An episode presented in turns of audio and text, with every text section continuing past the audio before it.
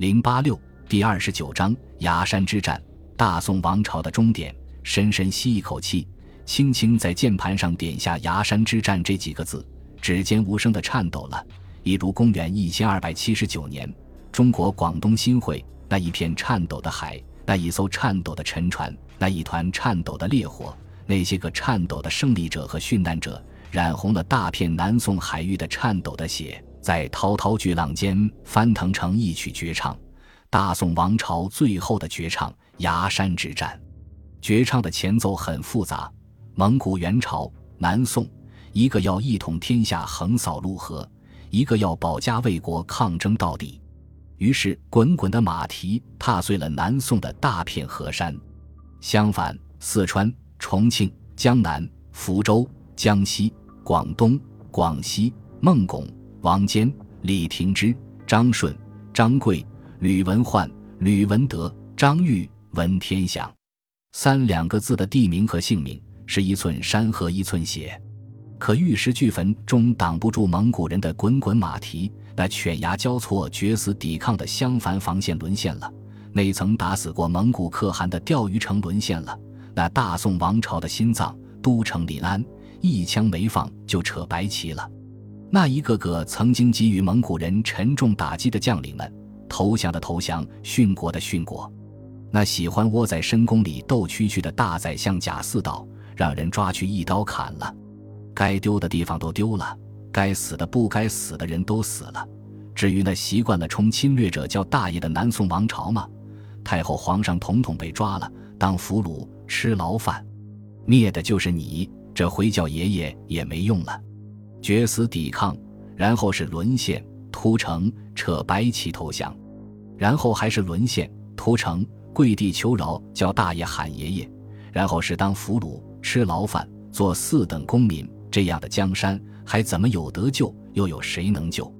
却还是有人相信有得救，我能救。皇上没了，再立一个；地盘丢了，再找新地盘。打得赢就打，打不赢就跑，死守不退也好，化整为零打游击也罢，就是要和你拼到底。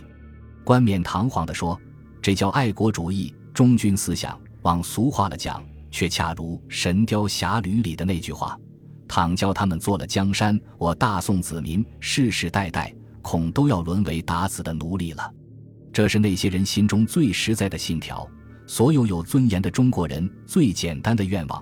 宋朝或许有千般的不好，但为了不沦为打死的奴隶，可以跑到天涯海角，可以躲，可以打，却纵是钢刀压顶，千刀万剐，死无葬身之地，却绝不低下高贵的头颅。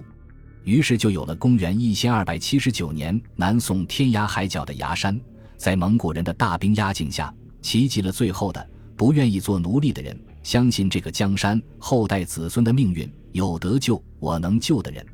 记住他们之中以下这几个人的名字吧：太傅张世杰，大宋朝最后一位杰出军事将领，屡败屡战的抗蒙名将；左宰相陆秀夫，手无缚鸡之力却铁骨铮铮的书生。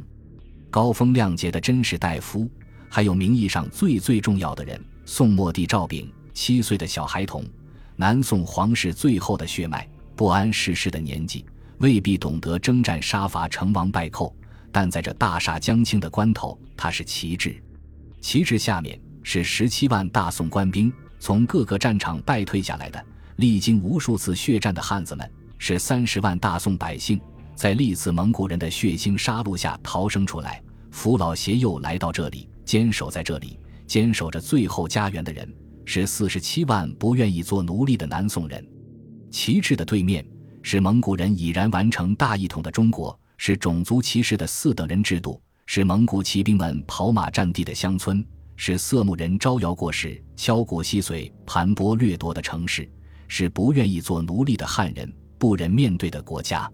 对了，还有磨得雪亮的蒙古马刀，横扫欧亚大陆的蒙古骑兵，十三世纪世界最杰出的海战统帅张弘范及其麾下最精锐的蒙古舰队，湿热的海风摇摆着猎猎的旌旗，逼人的冰封告诉对面的旗帜，还有旗帜下不愿意做奴隶的人，你们没有希望，只有绝望。确实是绝望。公元一千二百七十九年，蒙古大军水陆并进，向大宋王朝最后的小朝廷发动了摧枯拉朽的猛攻。漳州、潮州、惠州、广州相继陷落，蒙古人像旋风一般横扫过中国南端的每一寸土地，一个个顽强坚守、战斗到最后的城池顷刻间土崩瓦解。偌大的南宋王朝，仅留下崖山这一个小小的点。这不是一个等量级的战斗。这是必败的战斗，必然灭亡的结局。江山有得救，我能救，那是自欺欺人的希望。没有胜利，没有依靠，结局从过程的一开始就已经注定。唯一的生路是默默接受做奴隶的命运。这道理，蒙古大军的总指挥张弘范懂，主持南宋军事大局的张世杰也懂。懂这个道理的张弘范开始频繁的来劝降了。各路的蒙古大军开始齐集，崖山周围的出海口已被团团封锁，逃没得逃，打没得打。重兵似黑压压的云层一般压在崖山的对面，不投降就消灭，投降就做奴隶，选择吧。张世杰选择了，他选择了一把冲天的烈火，上千间岸上的房屋民居尽皆烧毁，宋军一千艘战船用铁索连接成一片，大宋的旗帜、百官。几十万不愿做奴隶的人全部转移到船上，同样是烈烈的旌旗、雪亮的马刀。绝路下的子民百姓用响亮的声音回答蒙古人：“不降。”战船连成一片的事，据说三国里面的曹操做过，可是此时这样做却有着别样的意义。这是最后的家园，最后的绝境，生连在一起，死也连在一起。这是一条水上长城。用不愿做奴隶的人们的血肉连接在南宋海水上的长城，明知没有希望，明知没有出路，却依旧破釜沉舟，打一场看不到胜利的战斗。张弘范不懂了，你们这样做有用吗？他当然不会懂，他是汉人，却做着蒙古人的鹰犬，异族统治的阳光与鹿凿已磨灭了他骨子里最有一点血气。不懂这个的他，也立刻做出了选择。那就消灭你们吧！摧枯拉朽的蒙古大军全线出动了，回回炮、重装弩、冲锋舟、重型战舰、火船，一切人类十三世纪最先进的军事科技成果全用上，还有从来打仗不怕死、拿着杀人当饭吃的大员猛将，不要命的轮番冲锋，这都是大军事家张弘范习惯的军事动作了。波涛滚滚间，张弘范站立船头。期待着看那熟悉的场景，突破、破敌、屠杀，他却看到了他没有想到的情景，是抵抗，决死的抵抗。蒙古人火攻，宋军在大船上涂了湿泥，硬是给顶了回去。蒙古人派冲锋舟强突，统统被打进海里喂王八。蒙古人用回回炮齐轰，血肉横飞间，却还是有人不怕死地把胸膛迎上来。蒙古人万弩齐发。箭飞如雨，宋军以牙还牙，不断还击，焦灼的战斗打了几天几夜，天下无敌的蒙古大军竟然又一次寸步难行。张弘范接连感叹：“我这族兄真不是一般人物哦。”对了，想起来了，这位死战不退的张世杰，不也和我一样是北京张家人吗？论辈分，我还要管他叫声大哥呢。这就好办了，派个外甥去劝降吧。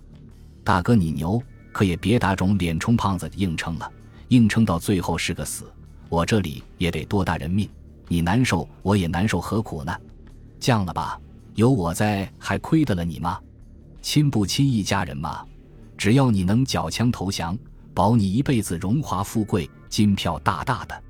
天花乱坠的说了半天，张世杰只是冷冷的哼了一声，哼完了，该打还是打，该决死抵抗还是抵抗。荣华富贵去你娘的！张弘帆又想起来了，刚刚在海丰被活捉的大宋丞相文天祥，此时正在自己手里吃牢饭，那可是个宝。此时不用何时用？文丞相，您老人家是状元郎出身，一支笔横扫天下，花团锦簇，写封劝降信如何？陪着笑脸套半天近乎。大忠臣文天祥微微一笑，当场挥毫泼墨。写下了那句名垂千古的箴言：“人生自古谁无死，留取丹心照汗青。”我相信，这正是那一刻坚守在崖山的数十万不愿做奴隶的人的写照。既然如此，只有打到底了。张弘范令旗一挥，蒙古舰队封锁海口，一支精锐的蒙古水师切断了崖山的取水通道。缺少淡水的崖山军民只能喝着苦咸的海水继续战斗。海水越喝越苦，仗也越打越苦。广州等地的蒙古军纷纷前来增援，增添了生力军的张弘范不停歇的接连发起强攻，以崖山北面为突破口持续攻击。蒙古汉奸更是在阵前扯着嗓子喊：“投降吧！你们的陈义忠丞相投降了，文天祥丞相被俘虏了，你们还打啥？”喝着海水、啃着干粮、处境艰难的崖山宋军，只用行动来回答他们，旦夕而战。战斗从正月持续到二月，粮食吃尽了，淡水早没了，这最后的家园已然到了弹尽粮绝的时刻。二月初六清晨。蒙古军发动了规模最大的强攻，所有的舰队分成四路，主力军从崖山北端强攻崖山水寨。当宋军正在殊死抵抗的时候，蒙古将领李恒的突击队突然从南端发起了攻击，腹背受敌下，张世杰依然顽强抵抗，占据了主动的蒙古军仍旧无法前进一步。兵精粮足的蒙古军和弹尽粮绝的宋军。从清晨搏杀到中午，犬牙交错，硬打打不垮，只能耍诈了。面前的崖山，铁骨铮铮，刀砍不进，炮轰不烂，弩射不穿，摆明了是和你玩命拼到底的。除了强吃，还有啥办法呢？有别人没有，我张弘范有。别忘了，我也是汉人。很快，正在殊死搏斗的崖山宋军惊讶地发现。刚才还红了眼的敌人突然停止了进攻，全军整齐的退却。然后敌军主帅张弘范的旗舰上竟然传来了靡靡之音的乐声，还有觥筹交错的欢声笑语。所有眼前的一切无不告诉他们一个信号：休息，休息一下。敌人累了，敌人要休息了。这就是眼前崖山军民知道的事情。咱也累了，咱也喘口气吧。这就是知道这件事情的后果。喘口气很正常的后果，代价却很惨重。就在崖山军民也跟着喘口气的时候，张弘范旗舰上的靡靡之音戛然而止。正在觥筹交错的蒙古士兵们突然脸色一变，呼啦啦又血红着眼冲上来。正喘气的崖山军民猝不及防，登石防线被撕开了一条口子，然后就是蒙古舰队伴着汹涌的巨浪蜂拥而入。崖山军民用血肉铸成的长城崩溃了，惨败，彻底的惨败，一切终于回到了蒙古人熟悉的战斗方式：摧枯拉朽的攻击，砍瓜切菜的屠杀。苦苦支撑数十日的崖山守军，在这一刻终于被彻底的打垮。惨叫、喊杀、崩溃，响彻波涛汹涌的崖山海域。接下来的主角就是一直陪伴在旗帜身边的陆秀夫了。周围是蒙古军高呼突入的声音，马刀碰撞的声响，仓皇逃命的兵民们。这位泰山崩于前而不变色的士大夫，坦然地握住宋末帝赵昺这个七岁大孩子的手，一字一句说出了一个真士大夫乃至一个行将灭亡的国家最后的遗言：国事至此，不可再辱。这是一个民族在面对灭亡之前，所有不愿意做奴隶的人们共同的心声。不谙世事的小七志，茫然而又认真的点点头。泪流满面的陆秀夫轻轻地弯下腰，将小旗帜驮在背上，昂首走向船头。船头是杀声震天，箭矢如雨，滔滔巨浪。就这么结束吧。深吸气，弯腰，蹬腿，纵身。小小的身影融入滔滔的大洋，这是一个王朝最后的归宿了。可杀不可辱的陆秀夫背着旗帜跳海了，兵败如山倒的张世杰整理残兵逃至海上，遇飓风溺水而亡。整个崖山海面上，是夜如陆秀夫般纵身入海的多达十万人。滔滔崖山海域，浮尸数千里，这是一个王朝最后的祭礼。绝死的抵抗，玉石俱焚的战斗，片刻的安逸，沉重的代价，换得这最后的祭礼。无悔却有憾，说有憾，还要回到那场战斗的过程里。胜利无望的战斗，彻头彻尾的绝路，没有动摇一颗死战到底的心，惨烈的冲锋战，犬牙交错的搏杀，冲不动崖山，血肉铸就的长城。然而那一瞬间的疏漏，那个张宏范小小的花招，几声觥筹交错间的喘气，换得崩溃如山倒，彻底的歇菜。很悲壮，很感人，很荡气回肠，却也很啼笑皆非。别怪张宏范缺德，能想出这个主意，千怪万怪，只怪他也是个汉人，知道汉人最怕的事情。恰如一部电视剧里所说：“咱们这个民族别的不怕，就怕安逸，千百年来就是这个弱点，让人家一打一个准。”这一次崖山，张宏范也是一打一个准。片刻的安逸后，是彻头彻尾的覆灭。不是为安逸，何至于沦落到这个地步？没有安逸，这一仗覆亡也是早晚的问题，但不会在悲壮之余还带着些许啼笑皆非。又何止是崖山呢？整个宋朝不也是毁在“安逸”两个字上吗？为了安逸，幽云十六州可以不要，外敌入侵我可以送钱；为了安逸，半壁江山我可以不要，岳飞可以杀，我可以管金朝人叫大爷。还是为了安逸。从幽云十六州到黄河汴梁，再到襄樊、钓鱼城、重庆、临安、福州，任你尸山血河玉石俱焚，败的都是我们。